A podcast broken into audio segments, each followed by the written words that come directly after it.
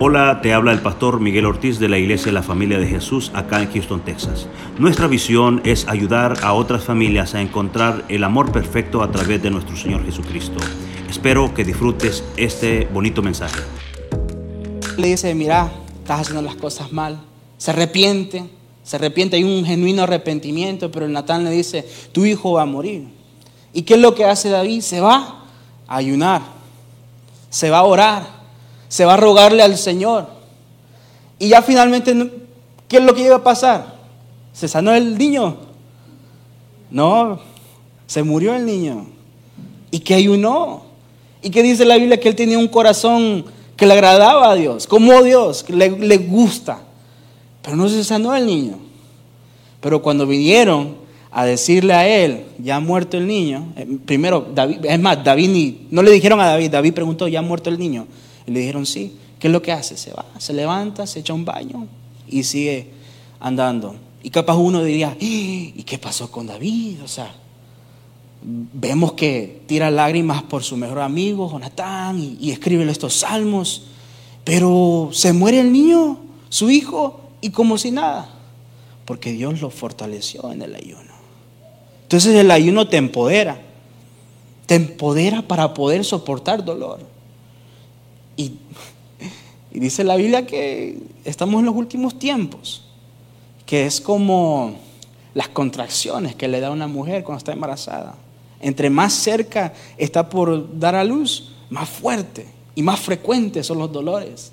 Díganme ustedes si en el mundo no parece como que son más frecuentes las cosas que pasan y más dolorosas. Solo el ayuno nos puede empoderar para pasar este tiempo.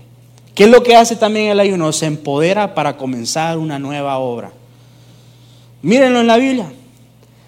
Jesús fue bautizado, dice que el bautista vio como que descendió el Espíritu Santo sobre él como en forma de una, de una ave, una paloma.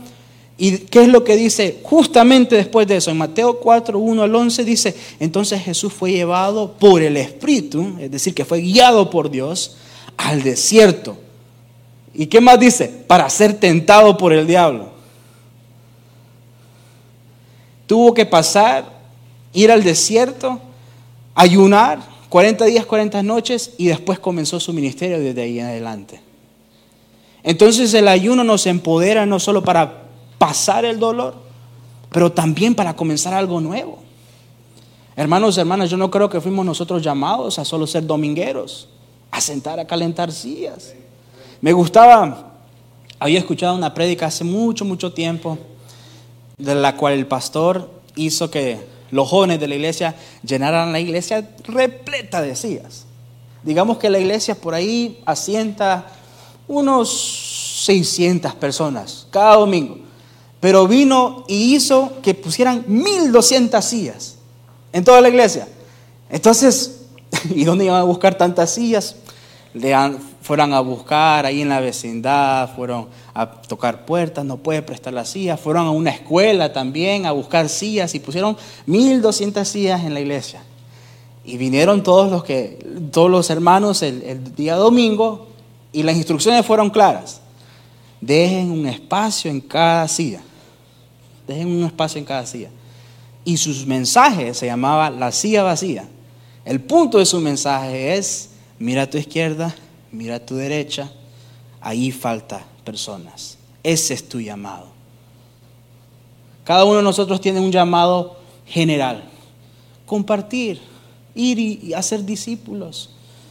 Pero por ahí nos falta ser empoderados por el Espíritu Santo. Y es por eso que necesitamos ayunar. Es por eso que es importante este tiempo de ayuno oración.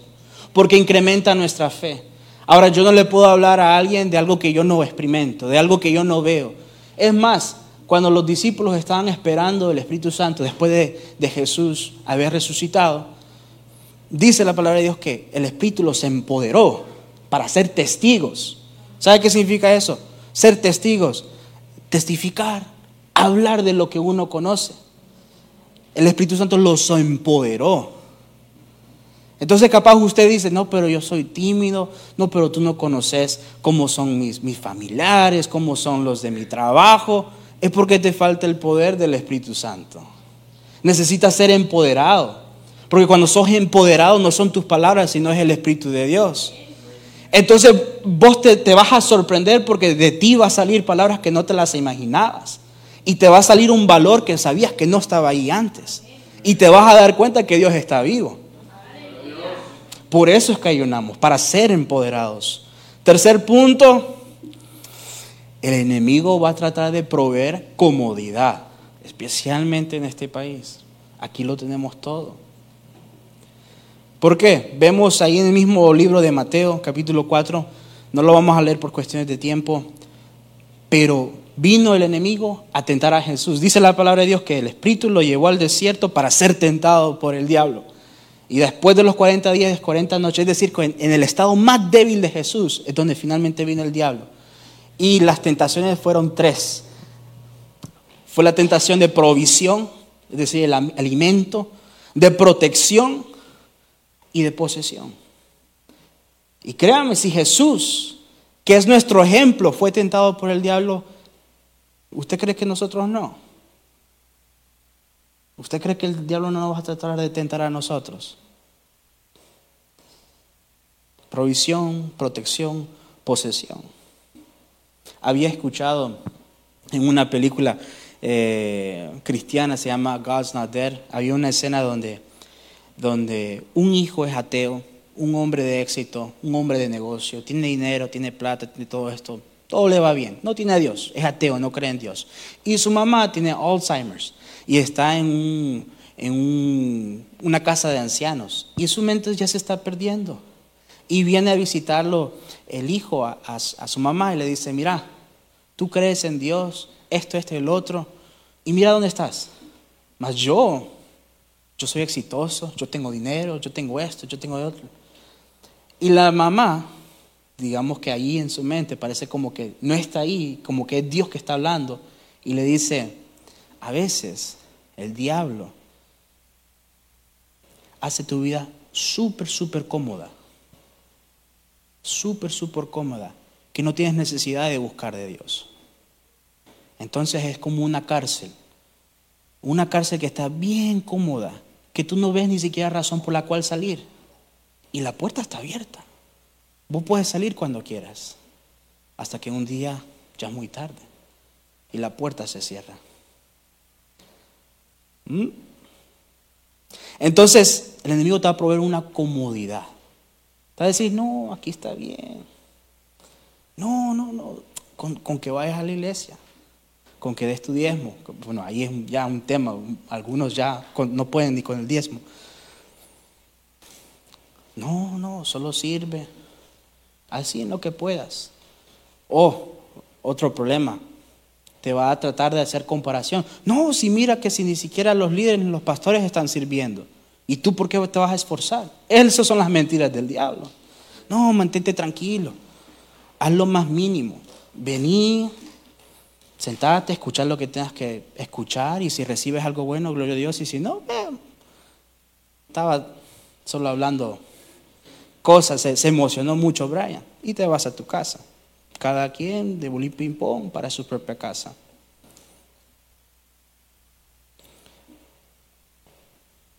Número cuatro, la gracia es regalada, pero no es gratis. ¿Por qué hago un paréntesis con esto? ¿Qué tiene que ver esto con la actitud de nuestro ayuno? La única razón por la cual estamos todos aquí es por la gracia de Dios. Amén.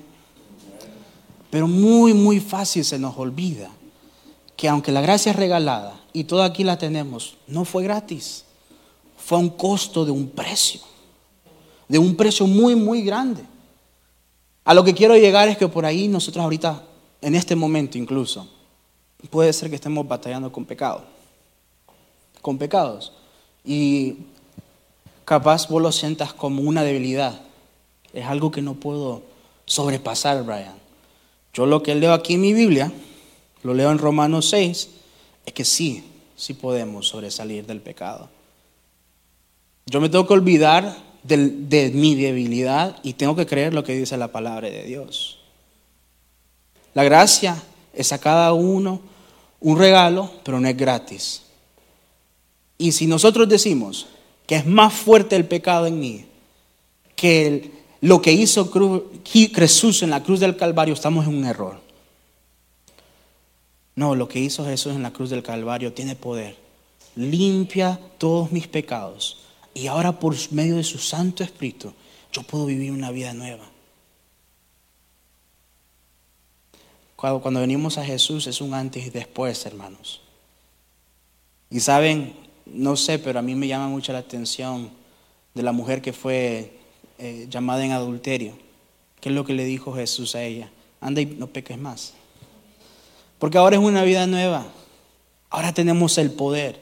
Muchos dirán, no, pero si pecas, está bien, porque la gracia de Dios, la misericordia de Dios, y sí, yo creo en la gracia de Dios. Yo no creo que somos nosotros salvos por obra, sino solo puramente por gracia. Y Pablo viene y habla de esto en Romanos 6, 1 al 4. Dice, ahora bien, ¿deberíamos seguir pecando para que Dios nos muestre más y más su gracia maravillosa? Por supuesto que no. Nosotros hemos muerto al pecado entonces. ¿Cómo es posible que sigamos viviendo en el pecado?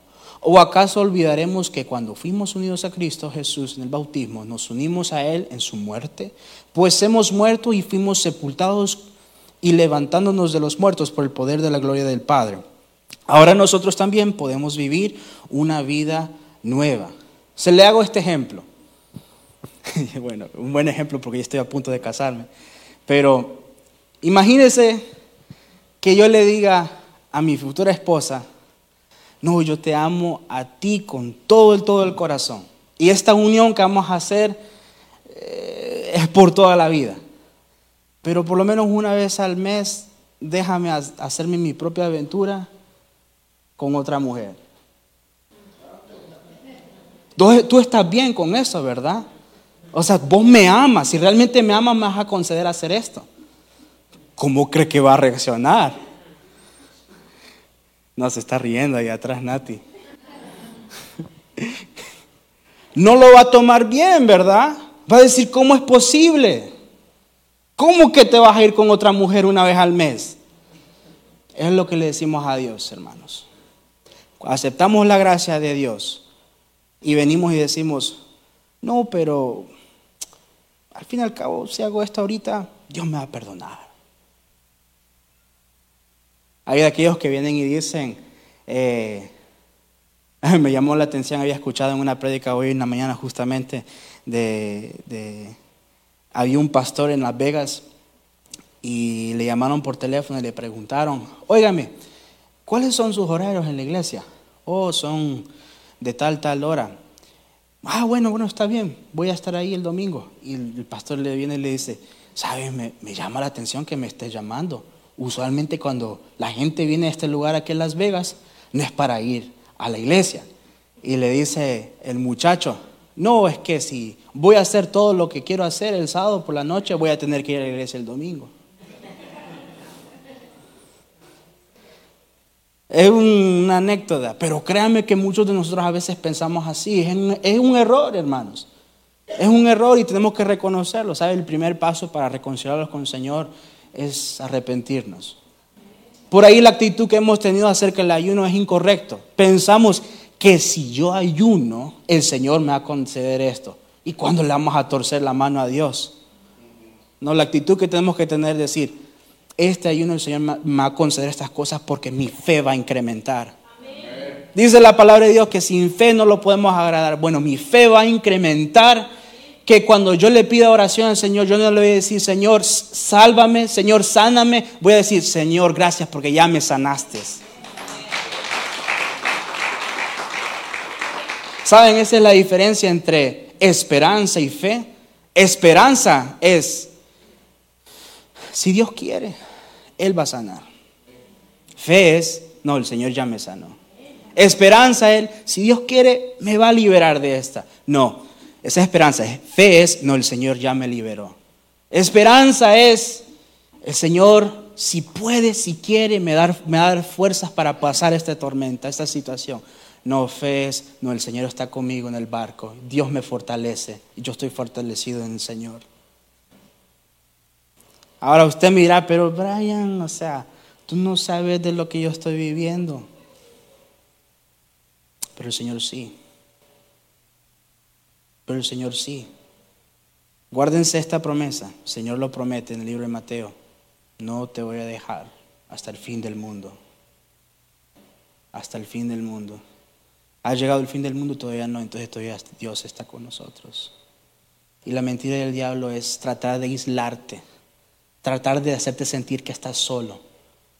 O peor, que la situación que estás viviendo tú, esa lucha que estás viviendo tú, no la vive nadie más.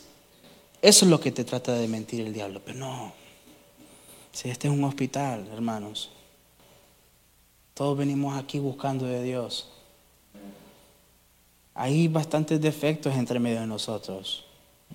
Solo por llamarlos, no sé, envidia, orgullo, lujuria, glotonía. Ay, llámelo lo que usted quiera. Todos tenemos debilidades. ¿Qué es lo que nos fortalece en nosotros? La unidad en Cristo. Nuestra visión como iglesia es eh, restaurar familias en el vínculo de Cristo, en el amor perfecto de Cristo. Y todos aquí somos una familia. Eh, me, llama la atención con el pastor Miguel siempre viene y dice hay, hay, que regresar como los viejos tiempos. Y yo me pregunto, ¿y qué tiempo? Yo no estuve en ese tiempo. Pero lo que llego a escuchar que en un tiempo, antes que llegara yo, la iglesia estaba bien unida, que se celebraba los cumpleaños todo el tiempo, que había realmente una coñonía. un hermano llora, todos lloramos. Un hermano ríe, todos reímos. ¿Qué, nos ha pasado a nosotros en este tiempo dice la palabra de Dios que el amor de muchos se va a enfriar? Está pasando un dolor, un hermano y no nos... me que sea, o está en una alegría de un hermano, eh, bien por él. O peor, decimos, mm, tenemos una mala actitud. Punto número cinco, pon la mano sobre el arado y no mires atrás. Esto de ayunar es cosa seria, hermanos. A mí me da un poco de temor pues dice Jesús que aquel que pone la mano sobre el lado y mira atrás no es digno de, de mí, no es digno de este reino. ¿Cuántos de nosotros a veces queremos hacer algo por Dios o queremos meternos más en su presencia o queremos más de Dios, pero a la misma vez vemos atrás, vemos a nuestro alrededor, vemos lo que tenemos y comenzamos a pensar, pero ¿qué es lo que voy a perder? Voy a perder mi tiempo, voy a perder mi oficio, voy a perder favor con mis amigos, voy a perder lo que sea, dinero en el trabajo, en el negocio. ¿Ha visto usted, no sé, una imagen de una niña que tiene un... Es una imagen de una niña chiquita y Jesús, se supone que es Jesús, ¿verdad? La imagen. Y la niña viene aquí y está con un osito chiquito así. Y Jesús tiene un oso bien grande atrás. No lo puede ver la niña y le dice, dámelo. Y la niña dice, no, no quiero, no quiero, yo amo este osito. Le dice, no, dámelo, yo tengo algo mejor para ti. ¿Han visto esa foto? ¿O solo yo? No, y no andan en Facebook, pues. Si están por todo Facebook esa foto otra ilustración que uno viene dice, muy, frecuente dice que para que el Señor te dé tienes que abrir la mano. A veces nosotros agarramos muy fuertemente lo que tenemos. Capaz uno piensa en dinero primeramente, pero puede ser lo que sea. Puede ser nuestro estatus, nuestra comodidad, nuestro trabajo, nuestro estudio, nuestra carrera, nuestra vida, ¿sí? Nuestra vida. Y tenemos que abrir la mano para que Dios nos dé más. ¿Verdad? Es algo simbólico. Pondré el mano sobre el arado y no mirar atrás. Eso significa, hermanos, que si vamos a ayunar, lo vamos a ayunar con todo nuestro corazón. Creyendo que el Señor va a responder. Creyendo que Dios va a hacer milagros. Creyendo que Dios va a hacer algo grande en nuestras vidas. Amén. Amén. Punto número 6. Ya vamos terminando, discúlpenme. Prepárate para la respuesta. Porque ¿qué vamos a hacer cuando Dios dice no? ¿Mm? Todos dicen, bueno, estamos esperando en Dios, pero ¿y qué tal si ya el Señor te respondió? Y dijo no. Tres veces, dice Pablo, yo oré. Tres veces yo ayuné y oré para que se me quitara este aguijón. Algunos dicen que fue un pecado, otros fue una debilidad, otros dicen, otros teólogos dicen que todavía no se le había ido por totalidad la ceguera. Otros dicen que es un hermano. Ahora, si usted piensa que su hermano aquí en la iglesia es el aguijón que tiene en la par, no piensa así. Hay que prepararnos para las respuestas. Me llamó la atención el hermano Elder. Oró para que tuviera paz. Y tuvo paz. No sufrió. Es un testimonio fuerte. Uno dice, pero ¿cómo, y cómo, cómo la muerte son buenas noticias? Porque es la respuesta de Dios. Y es difícil, ¿verdad? Porque muchas iglesias, iglesias grandes, siempre dicen cosas como, este es tu año. Dios tiene cosas grandes para ti. Dios te quiere prosperar. Este año Dios te entrega las llaves de tu casa, las llaves de tu auto. Y amén, gloria a Dios, si, si es así, si Dios lo quiere, lo permite. Pero ¿cómo le voy a predicar ese mismo mensaje a hermanos aquí y a niños sufriendo en África? No se puede. Tuviera que cambiar el mensaje. Entonces no es el Evangelio. ¿Qué es el Evangelio de Cristo? Por cuanto todos hemos pecado y todos estamos necesitados de Cristo. Él nos amó tanto y por ese amor mandó a su Hijo a morir por cada uno de nosotros. Ahora, cada uno aquí tiene una petición y espere la respuesta de Dios. Espérese sí también. No les quiero bajonear y y que vayan a pensar, no, ¿para qué voy a orar si el Señor no me responde? No, ore hasta que Dios le responda. Me llamaba la atención, una vez escuchaba de un hombre usado por Dios en varias maneras. Muchas personas le preguntan a él, ¿y cómo es que Dios te usa? ¿Tiene una unción este, este Señor? Que, que Dios a mí le da, se le llama el don de, de ciencia el don de ciencia. Ustedes capaz escuchado el don de sanidad, el don de milagros, el don de profecía. El don de ciencia es cuando el Señor te revela algo secreto que nadie lo supiera, a menos que sea revelado por Dios. Y este hombre tiene el don de ciencia, Dios se lo ha regalado. Y él puede identificar y ver en las vidas de las personas sin verlas conocidas nunca. Entonces muchas veces le preguntan a él, ¿y cómo sos usado por Dios? Uno diría, no, ¿cuánto ayunaste? ¿Cuánto oraste? ¿Cuánto estudiaste? ¿Cuánto esto y esto y el otro? Y algo que me llama la atención, él decía ahí en la plática, decía, yo cuando voy a orar, cuando me hinco y oro, yo no me levanto hasta que Dios me responda. Ahora, aquí muchos de nosotros por ahí ora por la comida, dice, Señor, bendiga amén, y ya comienza a comer. ¿O no? Cuando mi papá se pone a orar, wow, ya me da hambre porque comienza a orar por todo, ¿verdad? Por el día, por la mañana, por la tarde y ya finalmente por la comida. Una vez oró todo y, mi hermano Johnny, ay, ni, ni, oraste por la comida, pa, oraste por todo menos la comida. Prepárate para respuestas. Por ahí lo que estás orando no es suficiente. Cuando nosotros oramos, es una conversación que tenemos con Dios. Es decir, que es para acá y para allá y para allá para acá. Por ahí venimos nosotros con una lista de peticiones. Señor, haz esto, haz esto, haz esto, haz esto, haz esto, haz esto. Amén. Ya. No. Hay que sentarnos a veces, esperar y escuchar la voz de Dios.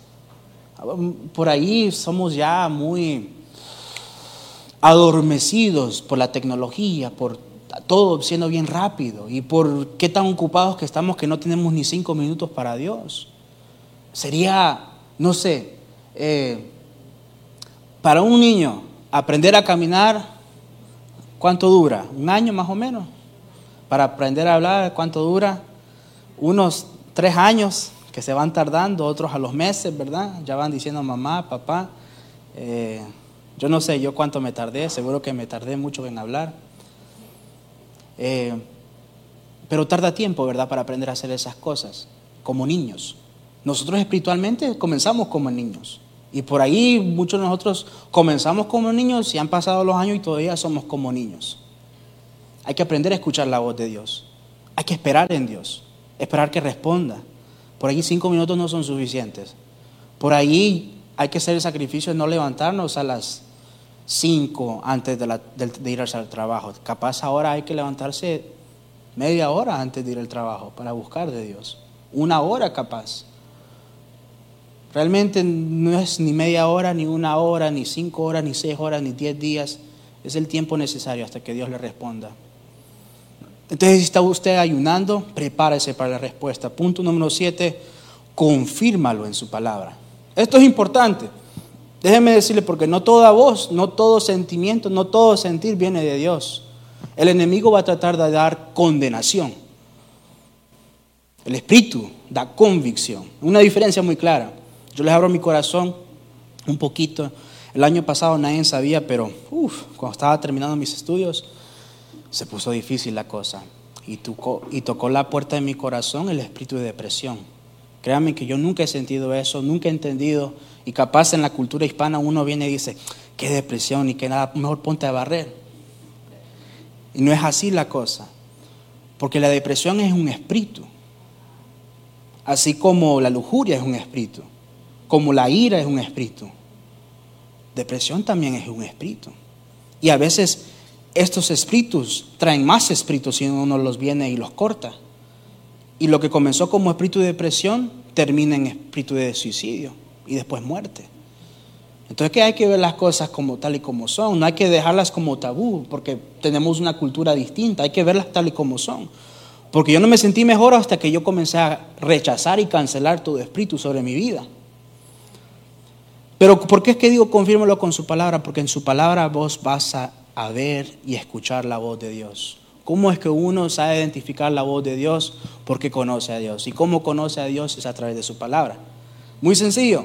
Entonces, si no lees la palabra de Dios, no vas a conocer a Dios. Entonces, cuando Dios te hable, no vas a saber que es la voz de Dios. Pero un tip, la voz de Dios siempre te trae más cerca a Él. La voz del diablo siempre te va a apartar de Dios.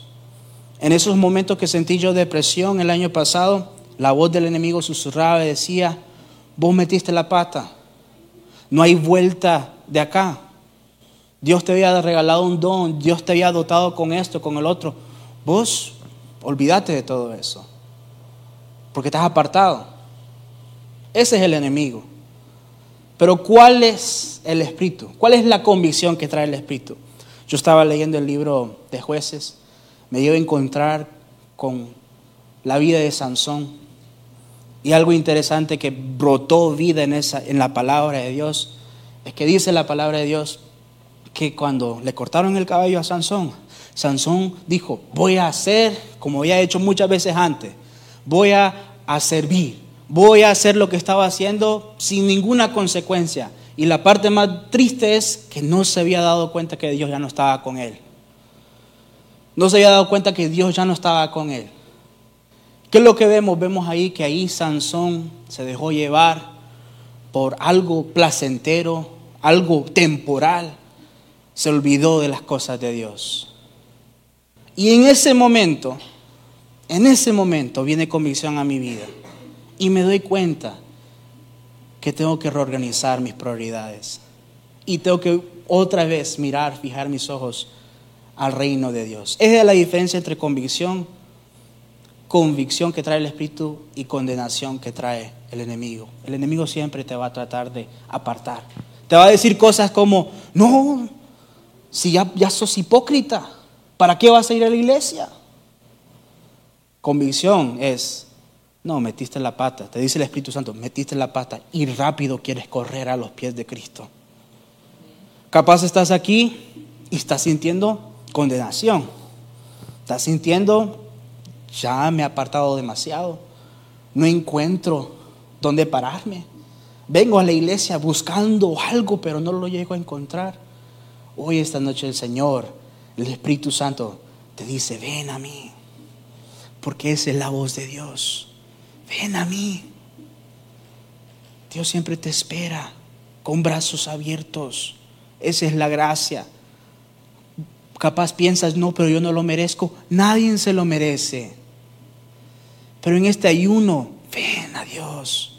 Acércate a Él. Él te va a dar descanso. Él te va a dar paz. Número 8, no te autocalifiques, no te descalifiques. Hay un, en mi carrera hay algo que se le llama imposter syndrome. Significa que uno está estudiando y sabe varias cosas, pero se siente como que no es lo suficiente eh, hábil para hacer un trabajo, para hacer un labor. Muchos de nosotros a veces nos sentimos así. No somos lo suficientemente espiritual para hacer ciertas cosas en la iglesia. No soy lo suficiente eh, espiritual para poder orar por un hermano o para poder dar una palabra o para poder servir. No soy lo suficiente espiritual. No estoy bien con Dios. Todavía me falta. Y nos auto quitamos de la ecuación. Vemos la vida de Moisés, un siervo de Dios usado de gran manera. Y cuando se encuentra con Dios, Dios le dice, ve y libera a mi pueblo. ¿Y qué es lo que hace Moisés? Pero, Dios, pero yo soy tartamudo, pero yo esto, pero no me van a creer, pero hice el esto y el otro. Y dice la Biblia en un punto, dice la Biblia que Dios se enoja. Dios le dice, y no fui. Le dice, Moisés le dice, yo soy tartamudo, Dios. Y no fui yo el que te di la boca, le dice Dios. Muchos de nosotros decimos, no, pero yo no soy digno. El Señor esta noche te dice, pero no fui yo el que te escogió, hermano. A veces nosotros decimos, no, pero a mí me falta en esto, yo no hice seminario, yo no hice esto, no, yo no hice esto. Pero Dios te dice, no fui yo el que te escogió. Ahora créanme Dios, Dios no se equivoca. No se equivocó conmigo, no se equivocó con ninguno de nosotros. Dios tiene un propósito para cada uno de nosotros, iglesia. Créanlo. Este ayuno hay que fortalecer eso. Porque por ahí el enemigo ha tratado de bajarnos, bajarnos en la autoestima, de pensar que somos pequeños para Dios o que somos pequeños en el reino de Dios. Pero aquí yo me acuerdo, aquí en esta iglesia profecía, que de Houston iba a venir un avivamiento. Y yo todavía lo creo. ¿Alguien más lo cree? Amén. Y si no lo cree, ayune más fuerte. Estoy bromeando.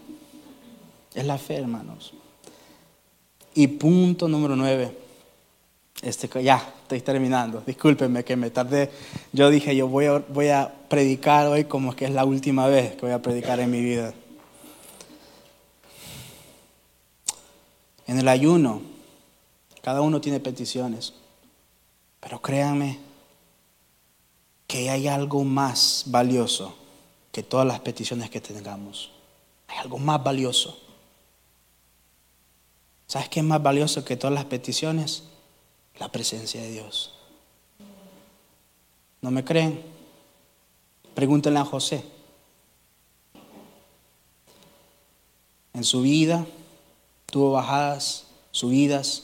Un hermano me dijo que, que no es mucho de llorar, pero cuando leyó la vida de José se puso a llorar, porque sufrió bastante. Y cómo al final llega a decir todo esto fue para la gloria de Dios. Cuando uno tiene la presencia de Dios, como en la vida de José, uno puede estar en la cárcel y estar bendecido. ¿Qué es lo que quiero decir? Iglesia, más importante que las peticiones que tengamos a Dios es su presencia. Que nos acompañe donde sea que nosotros vayamos. Que en cualquier trabajo, cualquier posición, cualquier carrera, cualquier estudio, su presencia esté con nosotros. Cuando su presencia está con nosotros, nos va a ir bien. El favor de Dios está sobre nosotros, nos va a ir bien. Y usted dirá, pero ¿y si estoy en una posición baja? Si no me pagan muy bien, si estoy pasando mes a mes, todavía estoy bendecido porque Dios está contigo. A veces nos enfocamos mucho en el dinero, pero a lo que yo sé, aquí estamos todos saludables. Hay otros hermanos que no están ahorita todos saludables. Ya es ganancia, hermanos. Saben ustedes, creo que es como un, un por ciento del, del mundo entero tiene acceso a Internet. Un por ciento. Uno diría, bueno, por aquí es toda una comodidad. Sí, aquí en este país. Pero en India, en Asia, en Rusia, en África, hacemos la reducción, un por ciento tiene así como nosotros. Somos bendecidos, muy bendecidos. Hermanos, el otro día me llegué a enterar cómo es que se hacen los celulares. Y es a través de la esclavitud. Las baterías que, que, están en nuestros celulares requieren la, la esclavitud de miles de personas. Niños rompiendo piedra. Mamás amamantando, rompiendo piedra para agarrar los materiales que están en, las baterías de nuestros celulares. ¿Cómo me va a decir que no estamos bendecidos? Estamos bendecidos. Y aunque no lo estuviéramos, si estuviéramos en prisión, mejor en prisión con la presencia de Dios que en un palacio sin Él. No, me tienen que decir amén, amén.